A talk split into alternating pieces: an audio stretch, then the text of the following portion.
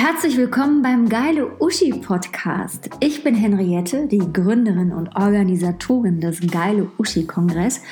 Und heute erzählt uns Bestseller-Autorin Romy Hausmann etwas übers Scheitern, übers Dranbleiben, übers Weitermachen und am Ende auch ein bisschen was über Erfolg.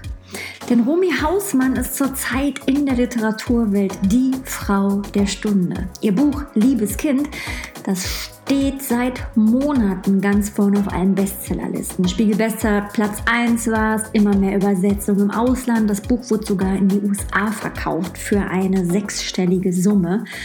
Lesungen, Auftritte ohne Ende. Sie hat in Köln den Crime Cologne Award gewonnen und wahrscheinlich ist die Verfilmung, Verfilmung in Hollywood auch schon irgendwo eingetütet, weil ihr Buch, das muss verfilmt werden.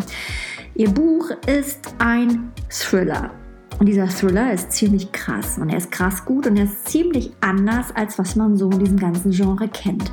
Aber eigentlich geht es in dem Vortrag gar nicht um dieses Buch, das ist nämlich Nebensache, denn Romy lässt uns hinter ihre Kulissen schauen. Denn kam dieser unglaubliche Erfolg über Nacht? Weil das sieht ja so aus, als würde diese Romy da scheinbar aus nichts einfach irgendwie so mal da sein und mal eben auf Platz 1 der Spiegel Bestseller Liste klettern. Aber wie so oft im Leben das, was wir ja im Außen sehen und wahrnehmen, das ist ja natürlich noch lange nicht das ganze Bild.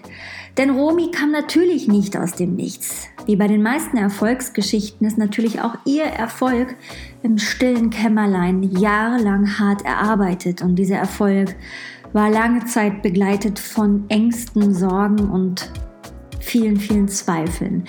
Sie hat unglaublich, also unglaubliche 17 Manuskripte geschrieben. Drei ihrer Bücher vorher sind total gefloppt. Sie hatte zig Absagen kassieren müssen. Und sie wusste aber, ich kann nichts anderes. Ich muss schreiben. Was sie trotzdem hat nie aufgeben lassen, das hat sie uns in ihrem echt fulminanten Vortrag erzählt. Offen, ehrlich, echt und von ganzem Herzen. Und ich wünsche mir so sehr, dass auch du von der großartigen Romy genauso geflasht bist wie ich und wie die Zuschauer beim Geile Uschi-Kongress im Oktober 2019 in Köln. Viel Spaß! Es gibt bei solchen Veranstaltungen immer einen, der das Programm crasht. Und weil ich Künstlerin bin und Chaotin, bin ich das. Ich werde jetzt improvisieren. Nicht, dass ihr denkt, ich war faul. Ich habe, das ist meine Rede, ich habe eine flammende Rede geschrieben über Erfolg. Was man dazu braucht, seinen Weg zu gehen, wie man erfolgreich ist, wie man das schafft, was ich gerade geschafft habe, das ist echt groß. Also ich will nicht angeben, aber es ist einfach, das sind gerade mal die Fakten. und dann saß ich heute im Zug und dachte, ich kann diese Rede so nicht halten. Ich kann euch jetzt nochmal, Henriette hat das im Grunde schon gemacht, ich kann euch nochmal momentan diese ganzen Erfolge auflisten. Jede Woche kommt was. Vorletzte Woche kam Amerika. Ich bin eine Deutsche. Allein in Deutschland werden pro Jahr 70 bis 100.000 Bücher veröffentlicht. Ich bin das Buch. In Amerika gab es vorletzte Woche eine Auktion im sechsstelligen Dollarbereich. Zwei der größten Verlage aus den USA wollten mein Manuskript. Das sind Sachen, die ich gerade erlebe.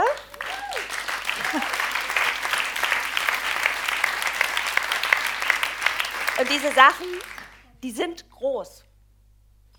Die sind für jeden groß. Das ist einfach ein großer Fakt. Ganz viele Sachen irgendwie über Erfolg steht hier drin. Und ich saß heute im Zug und dachte, nein. Ich wollte es aber trotzdem mitbringen, weil ich ja gerade gesagt habe, ich improvisiere nicht, dass ihr denkt, ich bin total unvorbereitet. Ich saß im Zug und, und habe so überlegt, wie waren so die letzten sieben Monate, was, was ist mir so passiert, was sind da tollen Sachen passiert. Und dann dachte ich, okay, es stimmt, ich bin Spiegel Bestseller Nummer 1 Autorin. Ich werde weltweit verkauft. Da steht der Hashtag Erfolg. Aber eigentlich, viel mehr als das, bin ich eine Versagerin. Versagen und Scheitern hat mich die letzten zehn Jahre begleitet. Es sind nicht nur acht Jahre, ich glaube, der Text war nicht mehr ganz neu. Es sind zehn Jahre. Ich habe vor zehn Jahren angefangen zu schreiben. so am Anfang meines Lebens, es lief eigentlich alles so recht gut. Ich hatte eine einigermaßen gute Kindheit, ich hatte es immer warm, ich hatte immer Essen, alles prima. Ich komme ursprünglich aus der DDR, irgendwann landete ich im Schwabenland.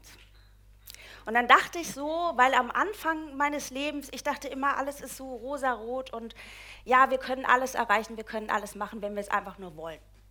Also dachte ich, super, du bist jetzt im Schwabenland, geh zum Fernsehen. Es war damals ein Riesenschritt aus der schwäbischen Provinz zum Fernsehen. Bei mir damals ist man Steuerberater geworden oder Lehrer.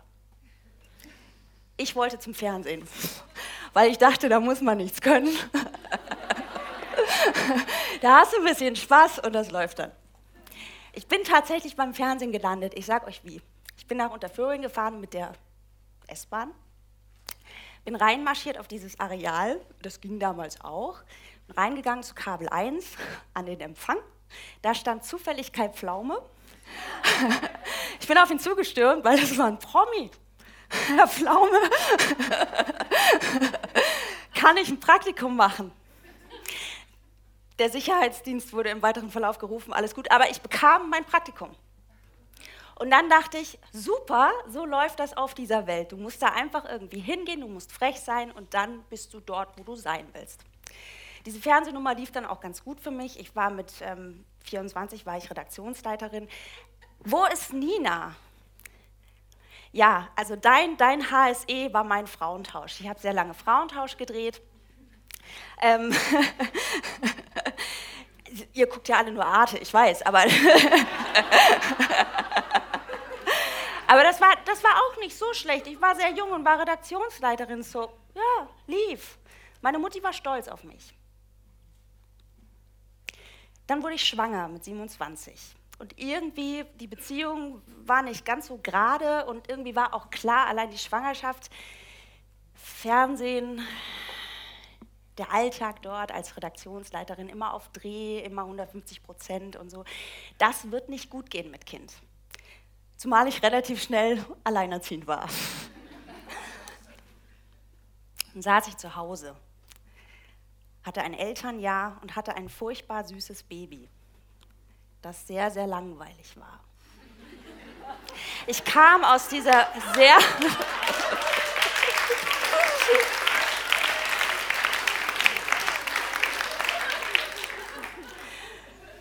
Mein Sohn ist heute hier, der sitzt Gott sei Dank hinten, der hört das nicht. Ich kam aus dieser krassen Welt, aus diesem 150-Prozent-Alltag. Immer war was los, hier warst du, dort warst du. Und dann saß ich zu Hause in Pasing mit einem Baby, das immer nur geschlafen hat. Und ich dachte, und ohne Mann. Also er ist auch mit mir in die größere Wohnung gezogen, die scheiß teuer war, die konnte ich jetzt selber finanzieren von was. Naja, also es lief nicht so richtig. Und ich dachte, ich brauche jetzt irgendwas für mich, weil um elf hatte ich dann immer so den Haushalt gemacht. Du hättest Operationen durchführen können bei mir. Es war alles ordentlich. Kind hat ja eh geschlafen. Mir war langweilig. Und ich hatte immer so ein bisschen, ich, ich weiß nicht, wie das ist, ich glaube ja so persönlich, in jedem von uns steckt irgendwas drin. Ja, der eine, der will backen, der andere will singen oder modeln oder ich glaube, jeder hat irgendwie so einen inneren Ruf. Und meiner war, schreib doch mal einen längeren Text. Also das war immer schon so ganz, ganz düster so im Hinterkopf. Ich will mal einen längeren Text schreiben. Und nachdem ich jetzt Zeit hatte, habe ich das gemacht. Und jetzt haltet euch fest, ich habe einen tollen Text geschrieben, der hieß Banalverkehr. Du lachst, es wird noch schlimmer. Das, also für mich war es ein Frauenroman. Der gemeine Frauenroman, der muss ein bisschen rosarot sein, ein bisschen romantisch, das war es nicht, das sage ich euch. Wehe, einer bestellt sich dieses Buch, ihr fallt alle tot um. Jedenfalls, aber ich, ja, mit, mit diesem, ich gehe da rein und sage, Kai Pflaume, ich will ein Praktikum, mit dieser Mentalität dachte, Geniestreich. Und weil ich ja immer finde, wenn man, wenn man monatelang dann an irgendwas arbeitet und eben dann auch so einen Text von 300 Seiten schreibt, dann muss man auch was damit machen. Das ist ja zu schade für die Schublade. Also dachte ich, verschickst du das Ding mal. Und die Deppen haben ja immer Glück. Tatsächlich habe ich einen Buchvertrag bekommen. Damals beim Heine Verlag, die irgendwie auch dachten, das ist innovativ. Nein, im Grunde war es scheiße, aber sie haben sich getraut, es war cool. Ich habe einen Buchvertrag gekriegt und dachte, oh, das ist der neue Weg. Das Buch ist gefloppt. Das hätte mir klar sein müssen in dem Moment, als man dieses Cover so gestaltete, das war Klopapier und darauf haben sie Banalverkehr gedruckt. Also diese Klopapieroptik, wenn ein Verlag sowas macht. Oh. Naja, egal, hat nicht funktioniert, aber man soll ja nicht immer gleich aufgeben. Also habe ich den nächsten Text geschrieben. Ich war dann wieder im Beruf, so, so ein bisschen, wie das halt dann geht, mit äh, Baby im Maxi-Cosi im Büro. Und dachte aber, du bist ja jetzt Schriftstellerin. Ist ja ganz klar, ich habe ja ein Buch geschrieben. Also habe ich das zweite gemacht. Das ist noch schlimmer gefloppt. Inzwischen war es aber so, ich wollte so gerne Schriftstellerin sein und das Schreiben war so sehr Teil meines Lebens. Also das ist natürlich auch super, wenn du dich verarbeiten kannst mit Texten. Da kannst du so viel reinstecken, das, das gibt Trost, das ist, das ist super. Und ich wollte das nicht mehr hergeben. Problem, wenn du zweimal zwei Bücher versenkst, also zweimal ein Buch, und also von zwei Büchern ungefähr 13 Stück verkaufst. Ich finde es eigentlich nicht so schön, wie ihr euch an meinem Leid ergötzt. Also wenn du 13 Bücher verkaufst, dann ist die Wahrscheinlichkeit, dass du jemals in deinem Leben wieder einen Buchvertrag kriegst, so minus unter null alles. So war es tatsächlich. Aber wie gesagt, ich wollte ja so gerne Schriftstellerin sein. Wir schreiben inzwischen das Jahr 2011.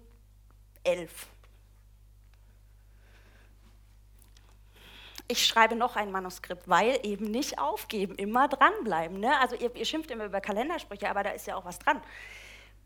Ich schreibe ein Manuskript und denke, das wird's. Schick das raus an die Verlage und die Verlage sagen, oh. Also wenn das, was du bisher gemacht hast, Mist war, dann ist das jetzt richtig schlimmer Mist. Dann dachte ich so, naja, vielleicht sind es halt nicht so die Frauenromane, vielleicht kann ich das einfach nicht so gut. Ich schreibe jetzt was anderes. Und schrieb wieder ein Manuskript.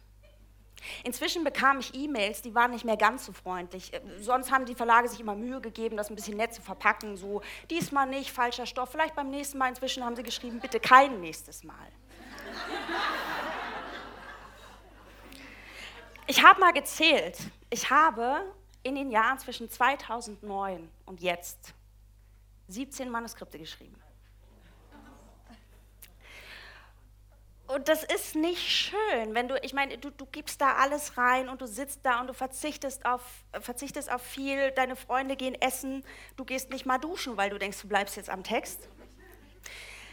Inzwischen war es so, ich konnte aber nicht aufhören, weil ich einfach wusste, das ist mein Ding, aber irgendwas stimmt da noch nicht so richtig.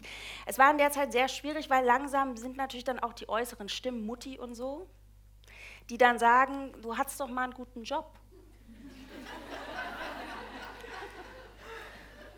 Warum hängst du an dieser Sache mit dem Schreiben? Du kriegst alle halbe Jahre eigentlich die Bestätigung schwarz auf weiß, dass die Leute sagen, wir wollen dich nicht. Du wirst nicht mehr veröffentlicht. Und irgendwann, ich erzähle das manchmal auf meinen Lesungen oder denken die Leute, oh, ist die cool, die hat trotzdem weitergemacht, boah, ist die tough. Nein, überhaupt nicht. Überhaupt nicht. Das war schlimm. Ich habe gelitten, ich habe geheult. Ich weiß nicht, warum ich weitergemacht habe. Ich glaube, es war nicht mal mehr Trotz, ich hatte gar keine Gefühle mehr. Ich war, ich war, nein, ich war wirklich, ich war fertig. Ich glaube, inzwischen war Schreiben einfach so sehr Teil meines Lebens, dass ich gar nicht aufhören konnte. Ich habe mir immer wieder so eine Frist gesetzt, so, so Neujahrsvorsatz, komm, nächstes Jahr, schreib nichts mehr. Such den Hobby, bring den Müll raus, mach irgendwas Sinnvolles. Aber schreib nicht, das ist nicht zielführend. Und es ist, das sage ich euch, das ist jetzt auch wirklich nicht lustig, wenn du Mitte 30 bist, bist alleinerziehend mit Kind, man, man trägt eine Verantwortung. Es ist ganz dünnes Eis, wenn du irgendwann nicht mehr so richtig weißt, wie kannst du deine Miete bezahlen, wenn die Kosten für den Kindergarten dann schon irgendwann echt richtig wehtun, wenn du von Urlaub, das ist dann nur noch Neckermann-Katalog durchblättern, das ist dann dein Urlaub, wenn du deine Mutter fragen musst, ob sie für dich einkaufen gehen kann, weil es einfach nicht mehr reicht, dann weißt du, du musst irgendwie eine Entscheidung treffen. Dann ist das ganz, ganz grenzwertig. Ich habe angefangen, Liebeskind zu schreiben, gar nicht mehr mit dem Gedanken, den ich vielleicht irgendwann mal hatte, dass ich Erfolg haben könnte, dass ich ein Buch veröffentlicht kriege. Ich habe diesen Text geschrieben Ich kann euch nicht sagen, ob das vielleicht irgendwie sogar so eine, so eine Art Abschied sein wollte. Ich wollte noch einmal einen Text schreiben mit allem, was ich habe. Mit allem, was ich kann. Ich wollte alles reinstecken. Und ich habe das gemacht. Ich habe morgens um fünf habe ich am Rechner gesessen, habe geschrieben. Um sieben habe ich mein Kind geweckt, schulfertig gemacht. Ich habe mich hingesetzt an meinen Brotjob, gearbeitet. Und wenn mein Kind im Bett war, saß ich wieder an meinem Text. Bis in die Nächte rein. Und es lachen immer alle, wenn ich sage, ich habe nicht geduscht. Ich habe nicht geduscht. Ich bin ein Jahr lang wirklich völlig verloddert. Du hast mich gesehen in Jogginghosen mit ungewaschenen Haaren und ich habe echt gestunken. Und es gab keinen Tag, an dem ich nicht geschrieben habe. Ich saß da am Wochenende und ich wusste, ich bin die erbärmlichste Person der Welt. Ich wusste das. Ich wusste aber auch, ich muss diesen Text zu Ende bringen. Dann war es mein Geburtstag, kurz nach Weihnachten im Winter. Ähm, ich habe meine letzte Szene geschrieben. Und ich habe ganz dramatisch, weil auch so dieser, dieses neue Lebensjahr sollte irgendwie auch so eine, ich dachte, okay, jetzt komm, du musst jetzt, jetzt wirst du erwachsen. 36 ist ein gutes Alter, um erwachsen zu werden. Ich habe diese Szene so mit aller Dramatik zu Ende gebracht und dann um 17.28 Uhr an, eine, an meine Literaturagentur geschickt und dachte, gut, ich war völlig erschöpft, ich bin zusammengebrochen, ich konnte nicht mehr. Aber ich hatte diesen Text geschrieben. Ohne Erwartung, ohne Hoffnung. Da war nichts mehr. Irgendwann stand ich bei DM am Regal und kriegte eine SMS von der Literaturagentin und sie schrieb, ich muss nachher mal mit dir telefonieren. Und ich dachte, jetzt kommen wahrscheinlich irgendwelche äh, Tröste-Parolen, so hat wieder nicht funktioniert. Davon war ich ganz überzeugt. Es hat aber gar nicht mehr so wehgetan, weil irgendwann gewöhnt sich ja an alles. Und dann rief die an und sagte, wir haben ein erstes Angebot von dem Verlag. 25.000 Euro für dein Manuskript. Und ich dachte, oder ich habe sie gefragt, bist du sicher, dass du mein Manuskript verschickt hast? Ist es ganz sicher? Hast du nicht irgendwas anderes? Nee, nee, nee, wirklich liebes Kind und so. Ah, okay. Ich rief meine Mutter an, heulend. Die dachte, dem Enkel ist was passiert. Und die Agentin sagte, wir lehnen dieses Angebot ab. Nein. Doch, da geht noch mehr. Es ging noch mehr. In den nächsten Wochen wurde ich von den größten Verlagen Deutschlands, es waren, am, am Schluss waren es zehn, es waren wirklich die größten, wurde ich eingeladen. Ich durfte mir die Verlagshäuser angucken. Ich wurde eingeflogen nach Hamburg zu Rowold. Man hatte Marketing-Präsentationsrunden aufgebaut. Ich saß da, hab Kuchen gegessen, konnte nicht fassen, dass da mein Name steht.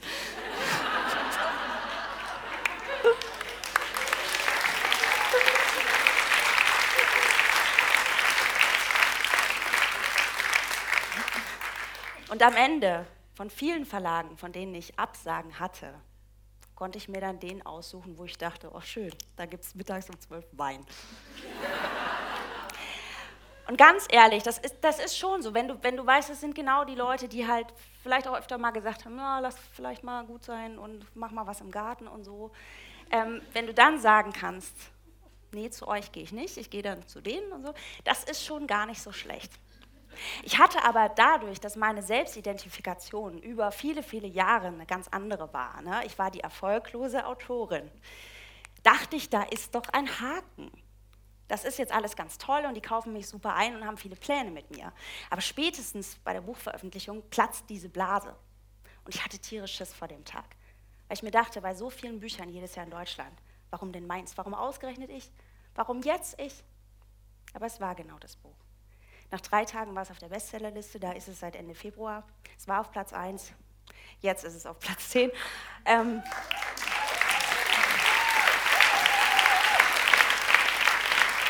es sind Ihr kennt diese Motivationsgeschichten, ihr kennt die J.K. Rowling-Nummer, ja? Also die Sozialhilfeempfängerin, die irgendwann Harry Potter schreibt.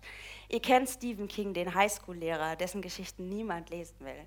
Ihr kennt vielleicht sogar hier Edison, ja, der tausend Versuche brauchte, um eine Glühbirne zu entwickeln. Ja? Beim tausend, also angeblich hat er tausend gebraucht. Und die 999 Fehlversuche, dazu hat er dann später gesagt, naja, ich kenne jetzt halt eben 999 Versuche, wie es halt nicht funktioniert. So. Ähm, es gibt zum Beispiel auch diese Geschichte von Albert Einstein. Da hat der Lehrer gesagt, der ist irgendwie geistig so ein bisschen äh, minder bemittelt und von törichten Träumen getrieben. Es gibt diese Geschichten, wo sich ein Leben irgendwann komplett dreht. Warum? Weil die Leute weitermachen.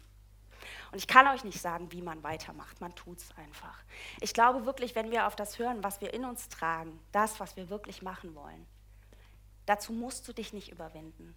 Das ist da, das liebst du. Und ich glaube, dass wenn du die Sachen aus dem Herzen machst, mit Leidenschaft machst, ich glaube, das sind genau Sachen, die irgendwann einen Unterschied machen, die die Welt erreichen. Wenn ich jetzt überlege, ich schreibe jetzt ein Buch, weil ich will berühmt werden, ich will Geld verdienen, das wird nicht funktionieren. So ein Kalkül funktioniert nicht.